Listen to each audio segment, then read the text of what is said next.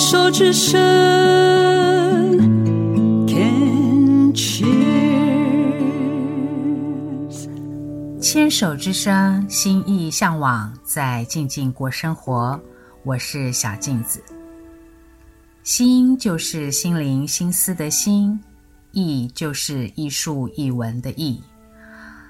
希望透过欣赏艺术艺文的资讯心得分享，您也能和我一样，用不同的视角打开另一扇看世界的窗。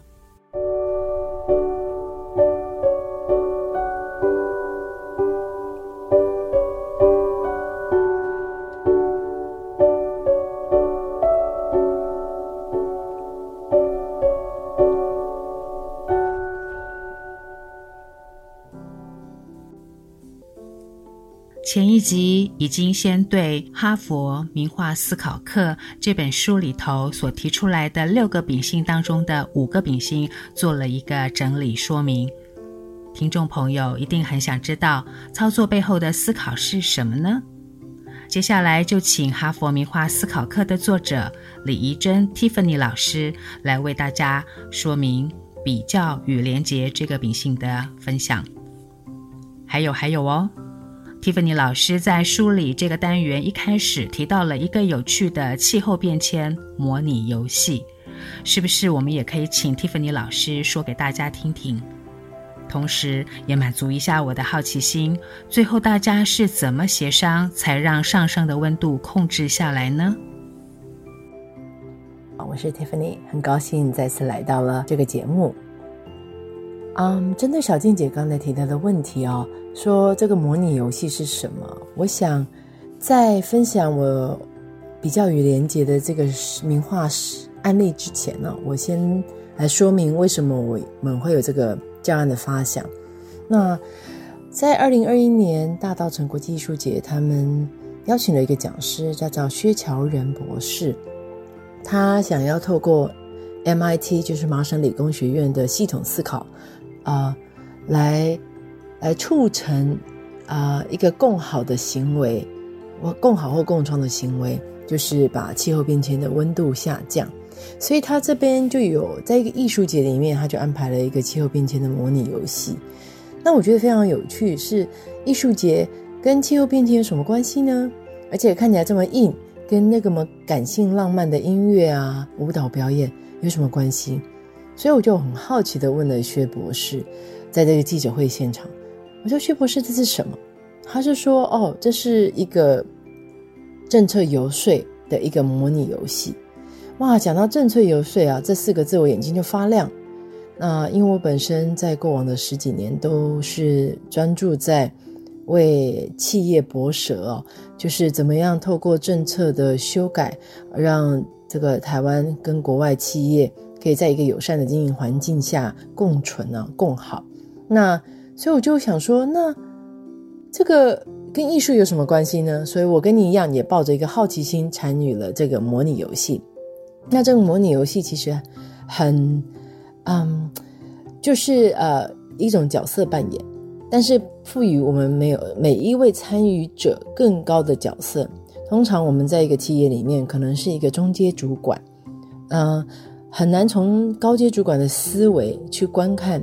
一件事情的发展或一个呃策略的执行，在这里，他们邀请我们成为更高阶的主管，他可能是产业的代表，你要为你的产业啊，不管是农业啊、畜牧业、建筑业、钢铁业、石油业各个产业去搏舌，然后大家都为了要达成降低这个温度而共同努力。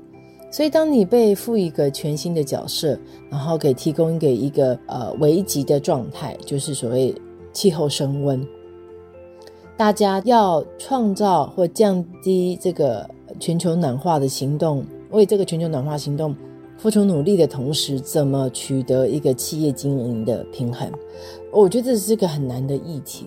我想，如果你没有被赋予在那个角色，我们从来也不需要去想过。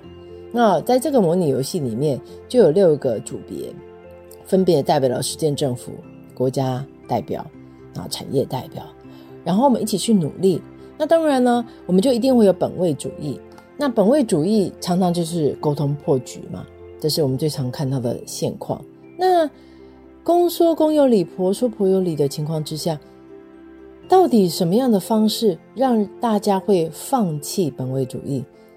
发现说，其实我这样坚持下去，只有全输。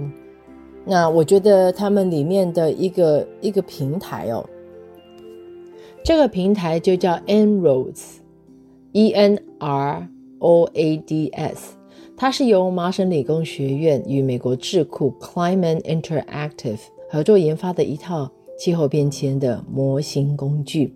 那模板上面它含了十八项气候变迁的解方，所以你借由调节不同的解方。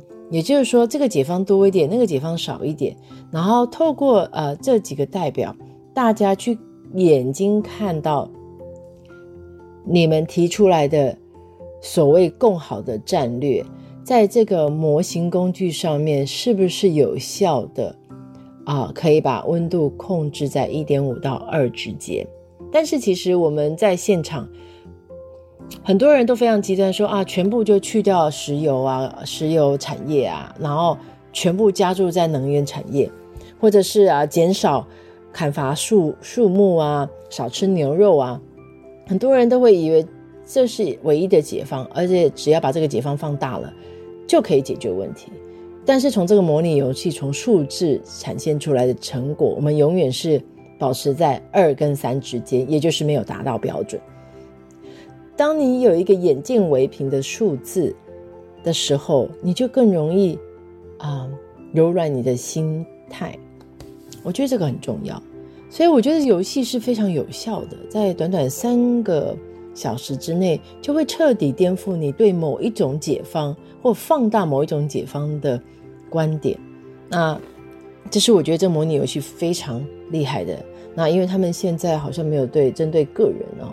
然后针对企业，所以如果大家有兴趣的话，大家可以组成一个一个小团体哦，然后邀请薛博士或他的团队来帮我们去执行这个这个活动。那也是在这个气候变迁的模拟游戏中哦，我得到了一个很大的启发。那他让我想到之前我在美国看到的一个作品，呃，一个策展人，他的策展的名称叫 Purple。那我印象很深刻，我想说，哎，这个策展怎么用 purple？然后呢，他而且还蛮早之前，他就说他是一个摄影师，他就说，呃，purple 不是一个自然的颜色，它是一个空气污染而形成的颜色。然后他就用他的影像来告诉你，之前啊、的天空跟现在的天空，之前他们家乡的地平线。哦，跟现在有了建筑物之后景观的改变，那这个其实让我这个模拟游戏让我想到这一段。那为什么我会想到这一段呢？是因为最后薛博士问我们如何透过艺术与其他媒介建立一个气候变迁的行动社群。其实这个问题非常的难诶，当下大家都觉得它跟艺术有什么关系？而因为它这个好的问题，让我想到了这个 Purple 的策展。于是薛博士在现场也分享了啊、科学人在二零一七年的期刊发表。他说，要超越人类的无所作为，形塑生态系统保护的集体思考文化，它是有一些啊、可以促进的方法。那我仔细去看这篇文章里面细节，它上面就说，其实。个人与自然联系与生态行为之间存着密切的关系，而当今的工业化不断发展，自然人类的联系被切断的世界中，最大的挑战是寻找以及创造新的联系机会。然后我就想说，对呀，你要保护环境，你就要走到海边，去看到那个塑胶袋怎么伤害海中的生物。你要保护森林的动物，你就要走进山区，去看到那些捕兽器，或是那些砍伐如何，或者那些呃人工的道路如何影响这个动物的居住环境，所以重建人与自然的关系是很重要的。然而，却是因为有很多人无法走进自然，在无法走进自然的情况之下，在城市里面，我们透过什么样方式可以帮助他们与自然建立关系？于是我就在想，或许艺术作品可以 do something。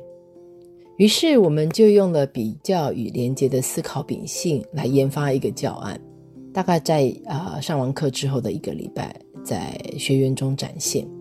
比较与连接这个思考秉性啊，主要的目的是。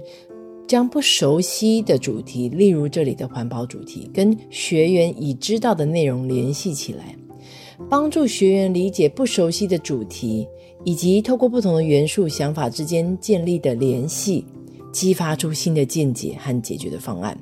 这就是我刚才说的，啊、我们要制造人类与自然的一个连结。但是如果人类或者这些有一些人，他对自然就比较没有感觉。但是他透过画作，哦，会有一群族群，他是透过画作对自然产生兴趣，例如我，于是他就会因着透过这个思考练习啊、思考路径的练习而产生一个新的观点，可能会促进他对环保议题的提升。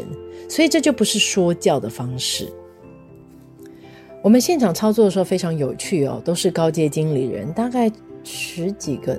十十位以内的大概只有一位女生哦，所以我们做这个模拟游戏做观察、感受、连接。那为什么用感受连接呢？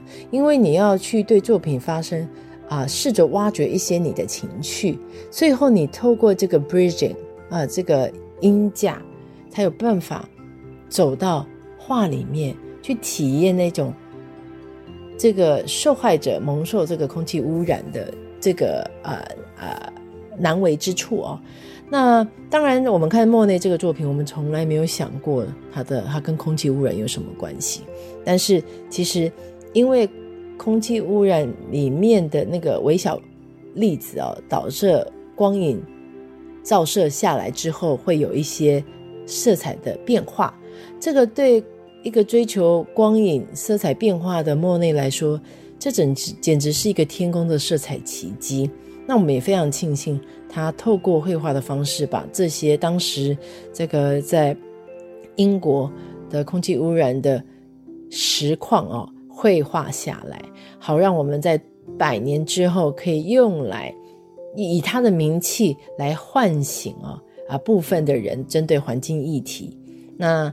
呃，我们那时候这是一个新的方法哦，这比较不是说教类，它也是一种体验的方式，去观察、去感受，并去连接。然后我们这周产出的效果非常的好，然后他们也非常惊讶，那我自己也非常开心。原来用美的视觉取代说教，也可以激发出成人的潜能。二十世纪初，莫内所描绘的国会大厦。一共有十九幅。莫内着迷最新的雾气光影，部分是自然形成，部分则是源自于家居的炉火和工业熔炉的煤烟。在更早的十九世纪，就有艺术家形容这样的雾气色彩像豌豆汤一样。赏识思维的比较与连结，用莫内的这个系列画作来探讨，引发环境变迁的讨论，打开更广大的学习思考面向。绘画图像的写实记录，也能作为历史变迁的参考资料。